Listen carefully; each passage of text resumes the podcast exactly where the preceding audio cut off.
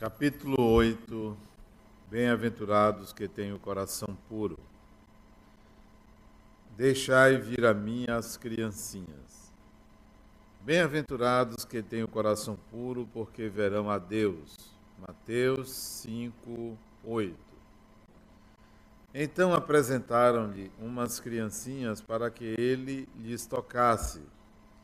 E como seus discípulos repreendessem com palavras rudes os que as trouxeram, Jesus, ao ver isto, zangou-se e disse-lhes: Deixai vir a mim as criancinhas, não o impeçais, porque o reino dos céus é para os que a elas se assemelham. Em verdade vos digo: todo aquele que não receber o reino de Deus como uma criança, não entrará nele. E abraçando-as, abençoou-as, impondo-lhe as mãos. Marcos 10, 13 a 16. Comentário de Allan Kardec. A pureza de coração é inseparável da simplicidade e da humildade. Ela exclui todos os pensamentos de egoísmo e de orgulho. É por isso que Jesus toma a infância como símbolo dessa pureza, como já a tomara para símbolo da humildade. Essa comparação poderia parecer injusta, se se considerar que o espírito de uma criança pode ser muito antigo e que traga ao renascer, na vida corporal, as imperfeições de que não se depurou nas existências anteriores. Só um espírito que alcançou a perfeição poderia ser modelo da verdadeira pureza, mas ela é exata do ponto de vista da vida presente. Como a criancinha ainda não pode manifestar nenhuma tendência perversa, oferece-nos a imagem da inocência e da candura. Jesus também não disse, de uma forma absoluta, que o reino dos céus é para as criancinhas, mas para aqueles que a elas se assemelham. Uma vez que o espírito da criança já viveu, por que não se mostra desde o nascimento como é? Tudo é sábio nas obras de Deus. A criança necessita de cuidados delicados que só a ternura materna lhe pode dar. E essa ternura aumenta diante da fraqueza e da ingenuidade da criança. Para uma mãe, o seu filho é sempre um anjo, e é necessário que assim seja para cativar a sua solicitude. Ela não teria para com ele a mesma dedicação se, em vez da graça ingênua, nele visse, sob o aspecto infantil, um caráter viril e as ideias de um adulto, e ainda menos se conhecesse o seu passado. Aliás, seria necessário que a atividade do princípio inteligente fosse proporcional à fragilidade do corpo, que não poderia resistir a uma atividade muito intensa do espírito como vemos nos sujeitos demasiado precoces. É por isso que, quando a encarnação se aproxima, o espírito entrando em perturbação perde pouco a pouco a consciência de si mesmo. Fica durante um certo período numa espécie de sono, durante o qual todas as suas faculdades permanecem latentes. Esse estado transitório é necessário para dar ao espírito um novo ponto de partida e fazê-lo esquecer na sua nova existência terrestre tudo que pudesse ser um estorvo. Seu passado, porém, atua nele. Renasce então maior, mais forte moral e intelectualmente, sustentado e apoiado pela intuição que guarda da experiência adquirida. A partir do nascimento, suas ideias retornam gradualmente o seu impulso, acompanhando o desenvolvimento dos órgãos. Por isso, podemos dizer que durante os primeiros anos, o espírito é verdadeiramente criança, porque as ideias que formam a essência do seu caráter ainda estão meio adormecidas. Durante o período em que seus instintos dormitam, ele é mais flexível e por isso, por isso mesmo, mais acessível às impressões que podem modificar a sua natureza e fazê-lo progredir. É isto que torna mais fácil a tarefa imposta aos pais o espírito cobre-se durante um período de uma veste de inocência. E Jesus está com a verdade quando, apesar da anterioridade da alma, toma a criança como símbolo da pureza e da simplicidade. Aí estão as palavras de Allan Kardec a respeito do bem-aventurados os que têm o coração puro e sobre a fala de Jesus: Deixai vir a mim as criancinhas, porque o reino dos céus é daqueles que a elas se assemelham.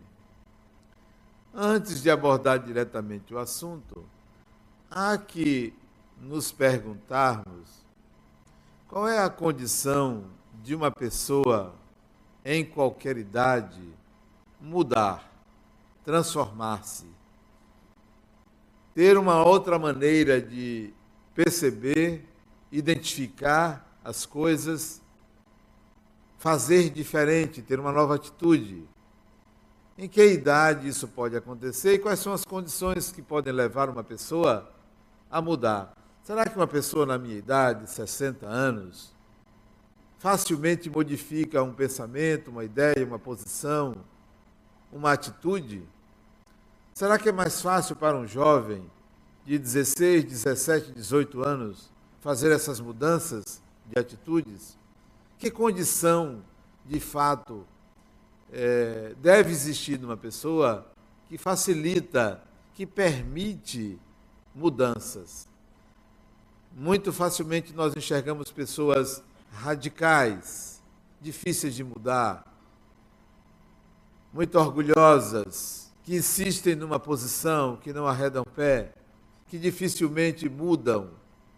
E nem sempre se deve à idade. Às vezes é o temperamento, é a personalidade.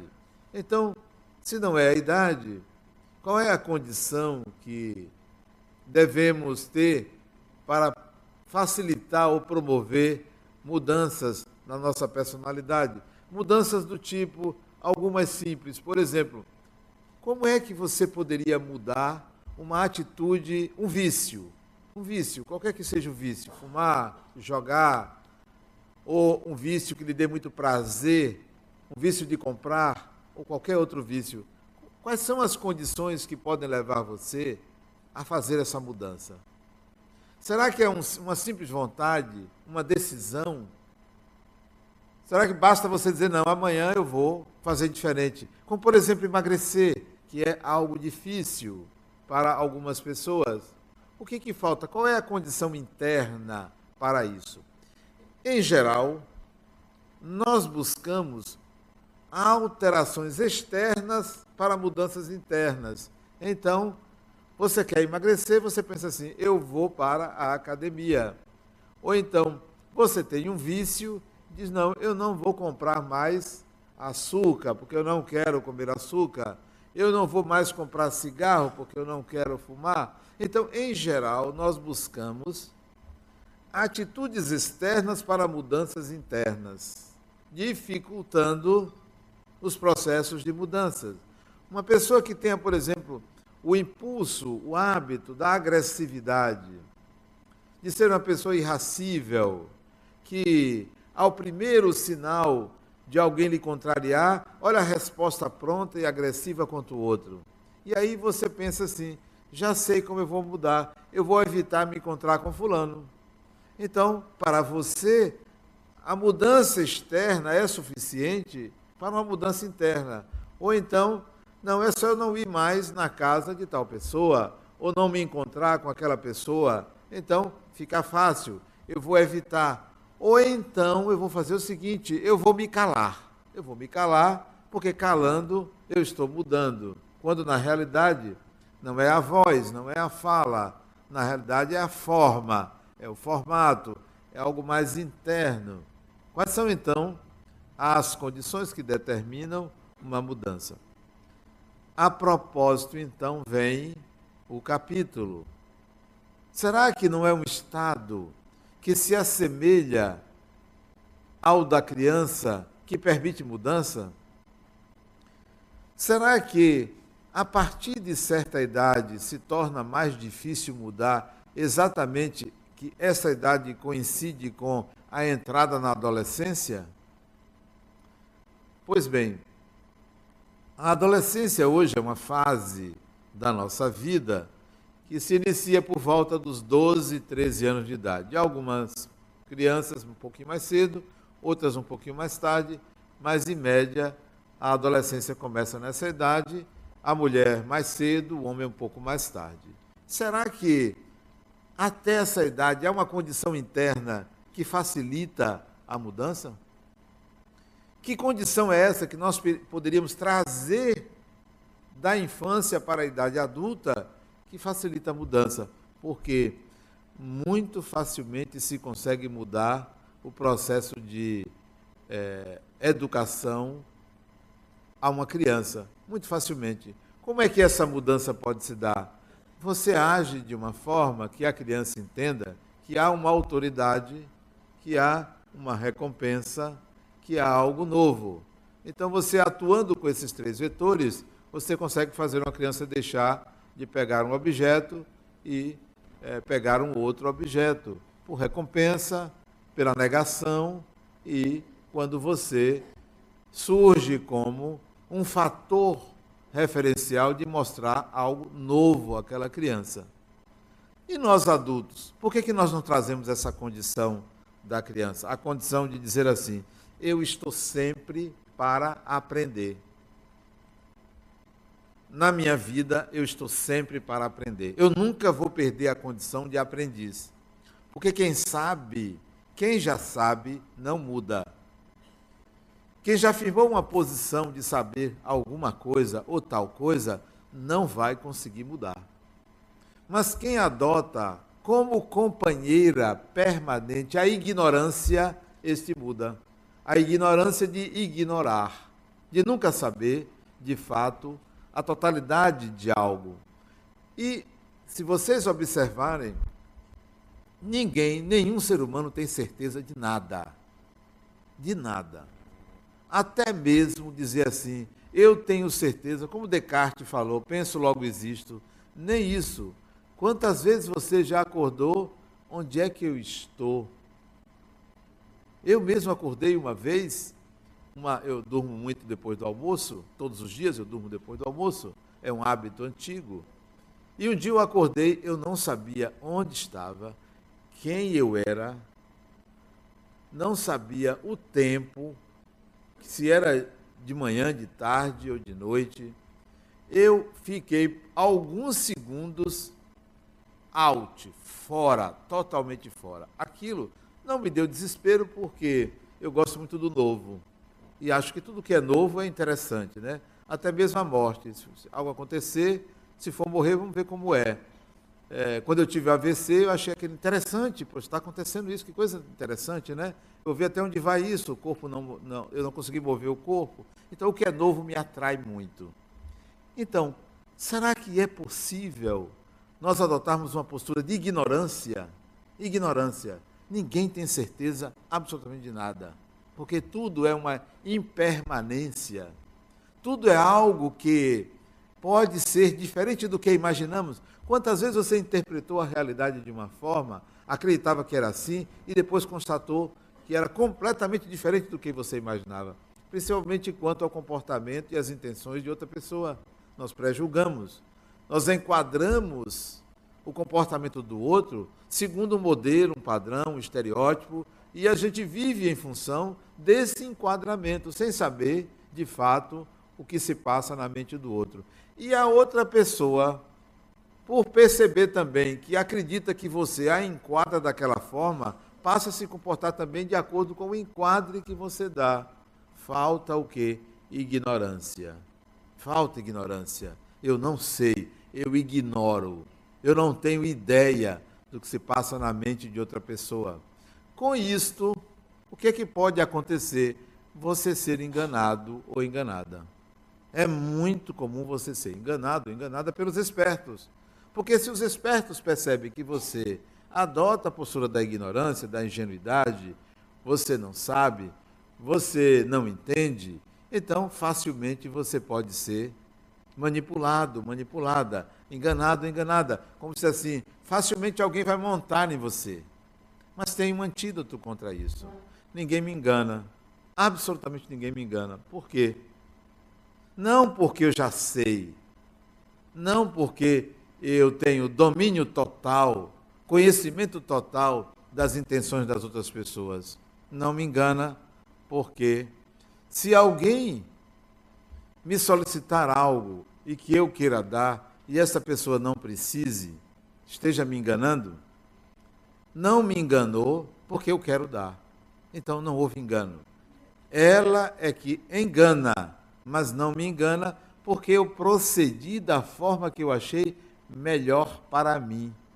Ajudar o outro é algo bom para mim, não porque o outro precise, não porque o outro pediu, não porque o outro me enganou.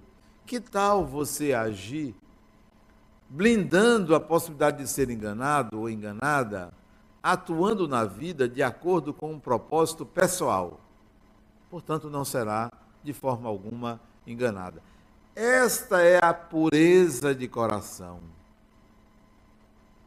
Facilmente eu vejo o quanto uma pessoa quer me enganar. Ontem mesmo, um indivíduo que eu sei que ele é usuário de drogas, é, ele, eu conheço ele há muitos anos, e ele usa drogas, coitado.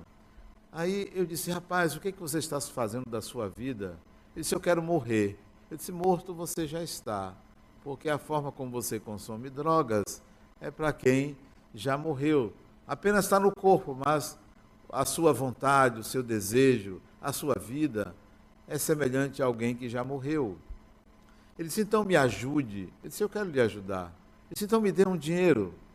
Eu disse, mas você vai comprar a droga? Ele disse, eu preciso.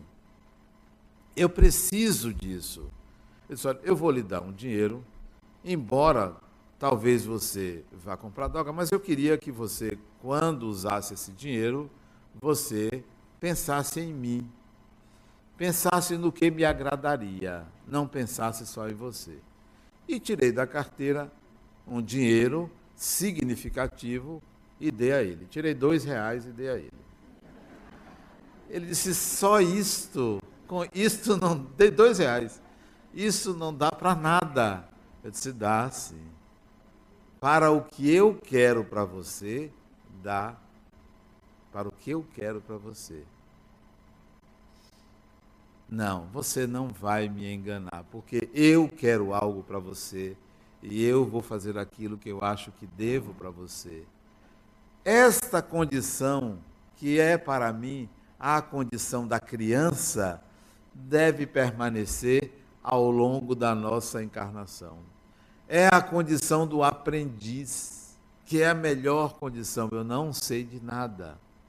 Mas esse não sei de nada não é uma omissão quando você de fato sabe alguma coisa. Quando eu sei alguma coisa, eu vou expressar o que sei. Mas quanto ao que se passa na mente do outro, não é possível ninguém saber. Olha o detalhe. Nós pensamos 24 horas por dia. Acordados ou dormindo, estamos pensando, porque o pensar é uma atividade ininterrupta do espírito. Vocês acham que os espíritos desencarnados que participam de suas vidas, que os acompanham, que vão às suas casas, que influenciam, sabem o que vocês pensam? Não sabem. Mas nós criamos a paranoia de, de achar que tudo que a gente pensa os espíritos sabem. Nós achamos que estamos diante de um grande Big Brother. Sabe-se de tudo, tem câmera por tudo quanto é lado. Não funciona assim. O que se passa no seu mundo mental, isto é, a formulação das ideias, é acessível apenas a um ente, Deus, nem a você, você sabe a origem do seu pensar. Só é acessível a Deus. Aí vocês perguntariam para mim, mas então, como é que os espíritos conseguem influenciar nossas vidas? Pelos efeitos do pensar e não pelo pensar. Pelos efeitos das ideias e não pelas ideias. Então não sabe o que se pensa, o que se passa na sua mente. Digamos que você esteja pensando agora aqui um pensamento que eu considero bom, mas inadequado, pensando em comer um pudim. Né? É um pensamento bom, mas inadequado para o momento. Será que um espírito vai saber que você está pensando no pudim? Se o pensamento que você tiver, a vontade for tão grande, gerar uma imagem mental, ele verá a imagem, por causa da intensidade do pensar. Mas o pensamento relâmpago de pensar no pudim, como nós estamos pensando aqui agora, não, isso não é acessível. Mais ainda. E se você tiver um pensamento adequado neste momento, de lembrar-se de uma pessoa querida e se sentir alegre por pensar naquela pessoa, aqui agora. A pessoa não está presente e você pensou um pensamento gostoso de reencontro, de alegria. Isto é percebido pelos espíritos? Também não. Eles não vão saber que você está pensando em fulano ou fulana. Porém, este pensamento vai provocar uma consequência em você aqui agora. Que consequência é essa? A sua luminosidade. A sua luminosidade. Nós somos luzes. Nós somos luzes. Se você sair do corpo e olhar os espíritos encarnados e desencarnados, você vai ver que são têm colorações, têm intensidades. Quando você pensa algo desse tipo, você amplia, intensifica a sua luminosidade. Então, isto é perceptível que você está tendo um bom pensamento, mas não o conteúdo do pensamento. Espíritos mais adiantados, sim, esses podem ter, resguardando a intimidade de cada um, acesso ao pensar um do outro, mas não a totalidade. Ora, se é assim, então, como eu posso mexer no meu mundo íntimo, no meu modo de pensar, sem ser por medo de que algum espírito saiba o que eu estou pensando? Sem que seja por receio de que meus pensamentos vão me levar para o umbral ou para uma situação ruim, sem ser por esse mecanismo repressor de transformação. Se esse mecanismo repressor de transformação funcionasse, nós teríamos uma sociedade feliz depois de milhares de anos de civilização. É preciso uma outra condição para a mudança, que não seja pelo medo ou pela repressão.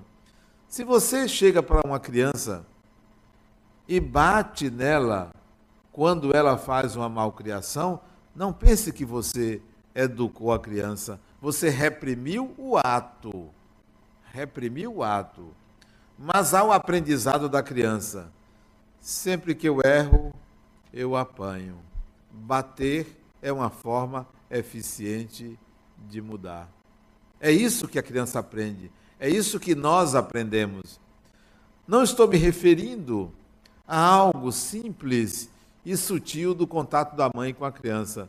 Eu estou falando de algo mais intenso, bater numa criança propositadamente para educá-la.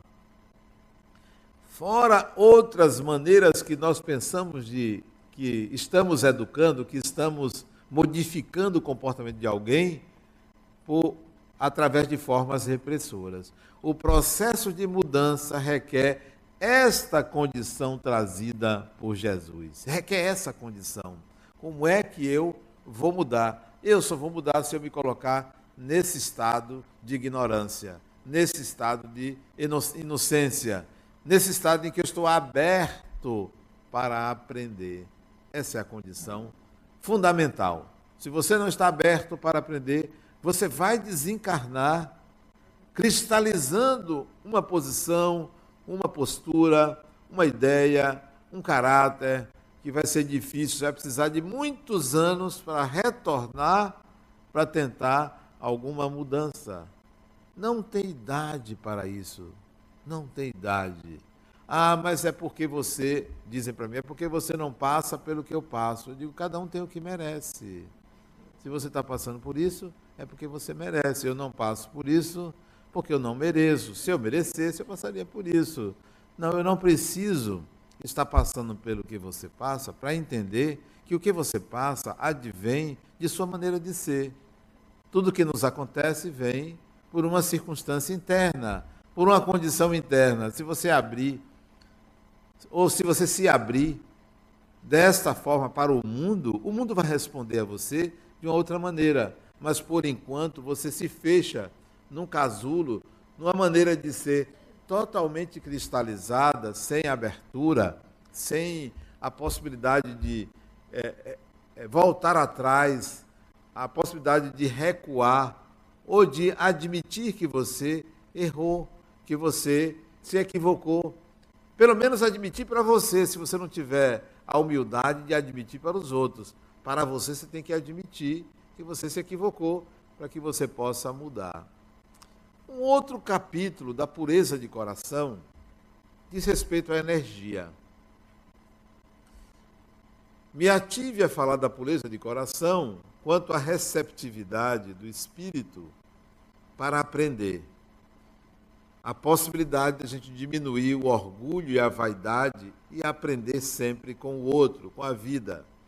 Mas e a questão da energia? O que é ter o coração puro? tudo que você pensa e sente, todas as emoções que você gera, quando você tem ciúme, quando você tem alegria, quando você tem medo, quando você tem raiva, quando você sente gostar de alguém, quando você intenciona fazer alguma coisa contra alguém ou a favor de alguém, você está gerando energia. Melhor ainda, você está mobilizando energia. Essa energia, ela às vezes é sutil, às vezes ela é densa, às vezes ela é suave, às vezes ela é intensa.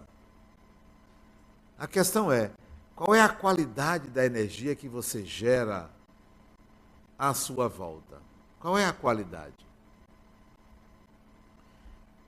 Eu pediria a vocês que agora pensassem, pensassem em ajudar uma criança de colo a pegá-la, pensasse isso, pegar uma criança de colo e colocar contra o peito. Pensem isto agora, por favor, pensar nisto. Ato contínuo, levante a mão direita na altura do peito, assim, como eu estou fazendo aqui agora. Levante. Pense na imagem de pegar uma criança no colo.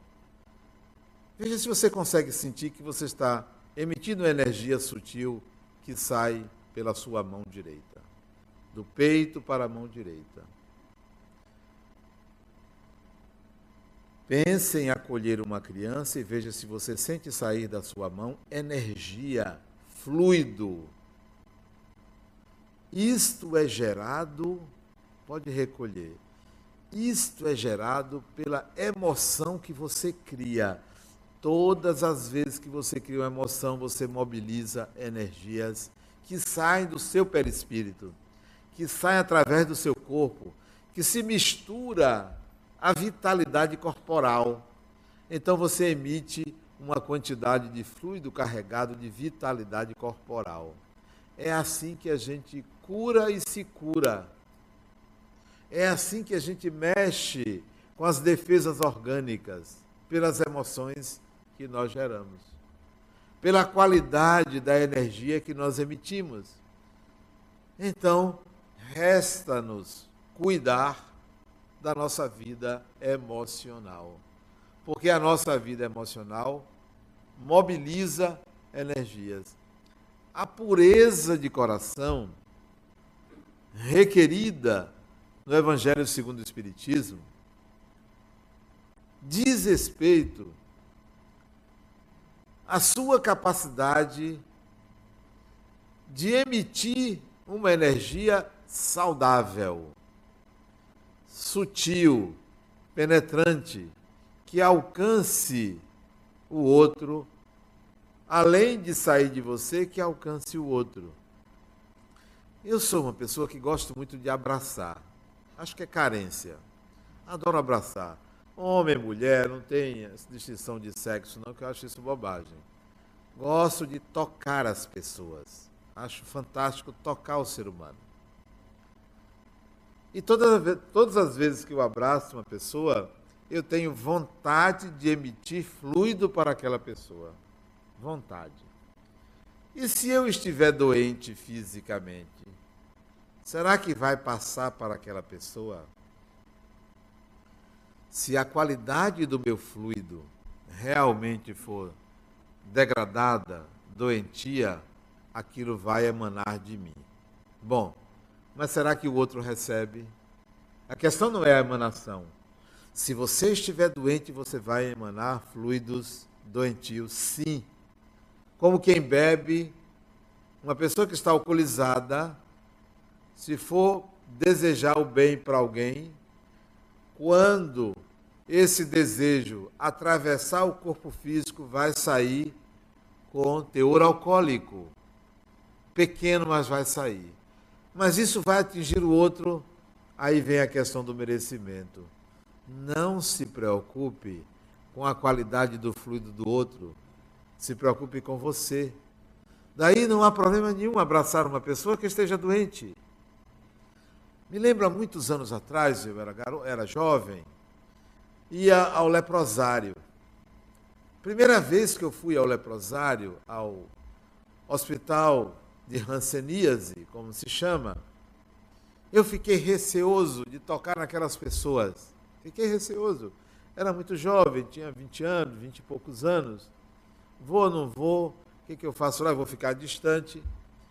Mas, graças a Deus, ante a minha indefinição sobre o que eu deveria fazer, quando eu cheguei no leprosário, avistei uma senhora que ela não tinha os pés e não tinha os dedos das mãos. Era um cotoquinho. Carequinha ela, devia ter seus 70, 80 anos. Chamava-se Silunga. Isso já fazem 40 anos atrás. E quando eu avistei ela, uma voz me disse assim: abrace. Abrace. Abrace, porque poderia ser você. E eu não me contive, fui lá e abracei esse lunga. Nunca mais tive preconceito a abraçar uma pessoa, independentemente das suas condições. Às vezes eu abraço um, tem um CCzinho, tem um cheiro assim, mas eu já me acostumei com o cheiro humano, com o cheiro humano, o cheiro das pessoas, não apenas com o perfume das pessoas. Então, não se preocupe com aqueles que emitem energias desagradáveis, porque você não as merece, porque você quer doar. O melhor antídoto para o mal que vem do outro é o desejo do bem àquela pessoa. É o melhor antídoto. Não lhe atinge. Tem gente que diz assim, poxa, a inveja de tal pessoa me atingiu. Não foi a inveja da pessoa. Não foi. É a sua inveja que sintonizou com a inveja do outro. É a sua. Trate da sua. Não tenha medo da inveja do outro. Não tenha medo de uma pessoa que lhe deseja mal, que você sabe que a pessoa lhe quer mal e que a pessoa tem atitudes contra você. Não se preocupe. O mal pertence a quem o emite. Sempre pertence a quem. É igual ao sonho. O sonho pertence ao sonhador o mal pertence a quem o emite. Então, não se preocupe. É nesse sentido que a pureza de coração é colocada. no sentido de que nós vivemos num sistema de emissão e recepção de luz, de energia. E isso, a intensidade varia com a qualidade dos seus pensamentos, com a intenção, com o desejo. Você estará manipulando esses fluidos a partir do chakra cardíaco, que é o chakra que trabalha a bondade, a doação, o amor. Então é por aqui que essa energia sai. É por aqui que você está modelando a sua volta. Então, a energia a que me refiro, ela deve ser muito bem trabalhada por você. A todo momento você está emitindo e recebendo energia. A todo momento. Nós somos canais. Nós somos canais de entrada e saída. É como um celular que recebe uma frequência e decodifica essa frequência de acordo com o chip que tem aqui. Nós somos isso, nós recebemos energia e distribuímos de acordo com a qualidade da nossa pessoa. Então é possível você manipular isso. Às vezes eu estou numa fila, em banco ou sentado esperando, eu fico observando as pessoas. E aí, às vezes, eu escolho uma pessoa e digo, eu vou emitir uma energia boa para aquela pessoa. Está assim com a cara triste, né? Deve estar obsidiada, né? Coitada. Vou emitir. Isso tem um efeito quase que imediato. É possível observar a mudança da qualidade vibratória daquela pessoa. É, é possível você perceber, sentir. Eu estava andando com meu genro esses dias e ele disse: Não, vamos na casa de Fulano, vai ter lá o aniversário de não sei quemzinho, conhecido seu, tal, vamos lá. Eu disse: Eu não vou. Por quê? Porque quando eu vou na casa dele, eu sinto o meu corpo tremer. Porque tem uma vibração lá que eu não consigo lidar.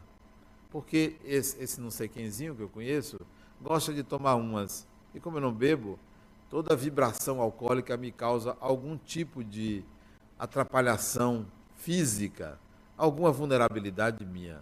Devo ter bebido no passado demais e aí no presente hoje eu sou muito sensível ao álcool, né? Não bebo desde adolescente. Não vou porque a vibração me atrapalha. Vai em meu lugar, me represente, diga que eu não vou até que ele baixe é, o consumo alcoólico, né? Que eu já falei com ele, com não sei quemzinho, sobre isso. Veja quais são as suas vulnerabilidades. O problema está em você, o problema está em mim. O nosso coração é uma espécie de termômetro da nossa vibração. O que se passa na sua mente é apenas ideia. O que se passa no seu coração é vida.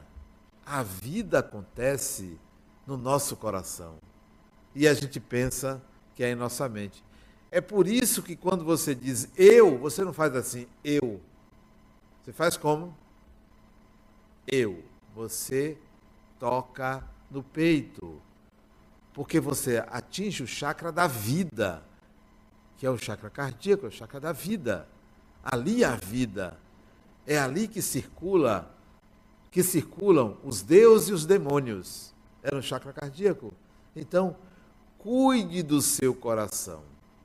Cuidar do coração não é estar à procura de uma cara metade. Não é. Isto é um refresco. Ter uma cara metade é uma merenda é uma merenda, é um refresco, né? É uma coisa boa ter uma cara metade, mesmo que não valha nada, é alguma coisa que pode nos trazer uma, uma compensação, um alívio alguns momentos. Cuidar do coração não é ir atrás de alguém, ou mendigar afeto, ou estar à procura dessa cara metade. Cuidar do coração é qual é a qualidade do fluido que eu emito, não que eu recebo. Quando você estiver agoniado, agoniada, estressado, estressada, pensamento em desalinho, e for tomar um passe, veio aqui para acalmar a mente, e alguém disse, oh, você tem que tomar um passe, você vai tomar um passe. Ao invés de no passe você ficar pedindo, ao invés de você ficar dizendo assim, espero me acalmar, espero ficar bem, estou recebendo essas energias, faça algo melhor. Pense numa pessoa a quem você queira dirigir o melhor de você no momento que você está tomando passe. Pense. Isto vai ter um efeito muito mais imediato sobre você do que você imagina, porque você está mexendo com seu coração. Você está modificando a onda mental a partir de um desejo íntimo de contribuir para a melhora de alguém. Por isso que o Espiritismo coloca a frase fora da caridade não há salvação. Porque isso é caridade. Quando você deseja o bem a uma pessoa, você está praticando a caridade e, ao mesmo tempo, modificando o seu coração, modificando sua vibração. Qual é a sua vibração? A vibração é como um perfume que você exala naturalmente. Tem prazo de validade um perfume, porque ele se esvai. Ele se esvai. Se você deixar um perfume aberto, em pouco tempo ele vai embora. Assim é a sua vibração. Você exala. Por onde você passa, os espíritos sabem, olha, chegou ali alguém que vibra noutra faixa. E às vezes nem lhe enxerga, porque você está numa faixa inacessível de vibração, de desejo, de emissão de luz e de energia. É uma prática comum, pessoal, de estar buscando para quem emitir vibrações. Para quem emitir? Aquela que considero a vibração de cura, que sai da alma, que sai do organismo, que fulano se sinta bem, que aquela pessoa se sinta bem.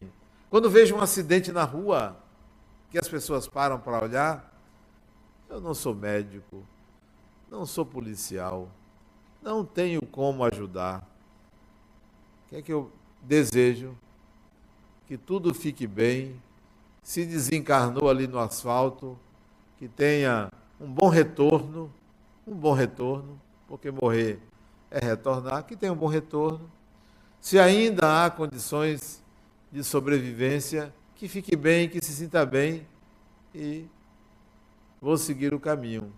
Mas tem gente que faz isso para dar notícia. Olha, eu vi um acidente, quer saber de detalhes para poder contar depois para poder contar depois.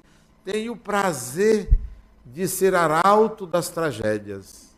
Tem gente que adora falar de uma tragédia, de um acidente, de um assalto, de uma coisa grave e não se lembra de que escândalos são necessários, mas ai daquele que for causa de escândalo. Dê o seu melhor nesses momentos. A melhor forma de você se situar para transformar, a melhor maneira de você mudar é você entender que o mundo externo, a realidade, é una. Não há contradições no mundo. Não há, não existe contradição no mundo. Só há contradições dentro de você. Enxergar essas contradições é fundamental para você estar aberto a mudanças. Porque se eu me vejo uma unidade, se eu me cerco de uma identidade única, se eu me acho íntegro internamente, inteiro, eu só vou ver contradição nas pessoas e no mundo. Mas se eu olhar para mim e ver, Adenal, você tem tanta contradição. Você ora pensa isso, ora pensa aquilo, age assim com um, age assim com outro. Você pensa A, depois pensa B. Se eu olhar essas contradições em mim, eu vou conseguir mudar. Vocês podem pensar assim, mas vai me trazer uma confusão muito grande. Muito grande eu pensar que eu sou cheio de contradições. Sim, sim. Sabe por que vai ficar confuso? Porque você tem várias encarnações jogando poeira debaixo do tapete.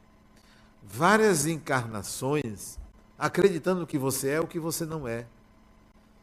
várias encarnações negando quem você é. Então é claro que se você olhar as contradições internas, você vai se sentir confuso. Eu prefiro você confuso do que você perfeitamente moldado a uma personalidade que não é você. Nós somos espíritos imortais. Acreditando ou não, nós somos espíritos imortais e carregamos muitas contradições internas que nós precisamos mostrá-las. Mostrar o quanto eu cometo equívocos. Mostrar minhas fragilidades. Será que você tem coragem de mostrar a sua vulnerabilidade, a sua fragilidade? Será que tem coragem? Coragem diante de uma pessoa que você não gosta, você mostrar que você é inferior? A maioria não tem essa coragem. Tenta superar a fragilidade mostrando o que não é, vivendo uma vida inautêntica, uma farsa. Uma farsa. Uma fortaleza que não existe. Bem-aventurados os que têm o coração puro, quer dizer, seja autêntico, seja natural, seja espontâneo, mostre os seus defeitos, só assim você muda. Mostre o quanto você precisa ser compreendido, compreendida. Não mostre a fortaleza quando ela não é necessária. Ela é necessária quando você precisar superar as suas deficiências, mas não diante do outro. Por último, um conselhozinho, um dever de casa. Os nossos mestres estão dentro de casa com quem nós convivemos são as pessoas que merecemos nessa encarnação. Se moramos sozinhos, são os nossos vizinhos. Aquele que você não gosta, aquela que você fala mal, são seus mestres. São essas pessoas que merecem o melhor de você. Portanto, comece na família. Comece na família. Marido, mulher, filho, filha, pai, mãe, irmão, irmã, agregados, domésticos, com quem você convive. Estabeleça como meta não os seus amigos, começar a fazer e viver o melhor com estas pessoas. Essas pessoas que às vezes você acha que são difíceis, que você arreda pé dizendo que você tem razão. Mude você. Se você mudar, muda o mundo, muda o seu mundo. Mude você. Comece em casa, comece na família, depois estenda para o mundo externo. Comece dentro de você, transfira para a família e depois para o mundo. Muita paz.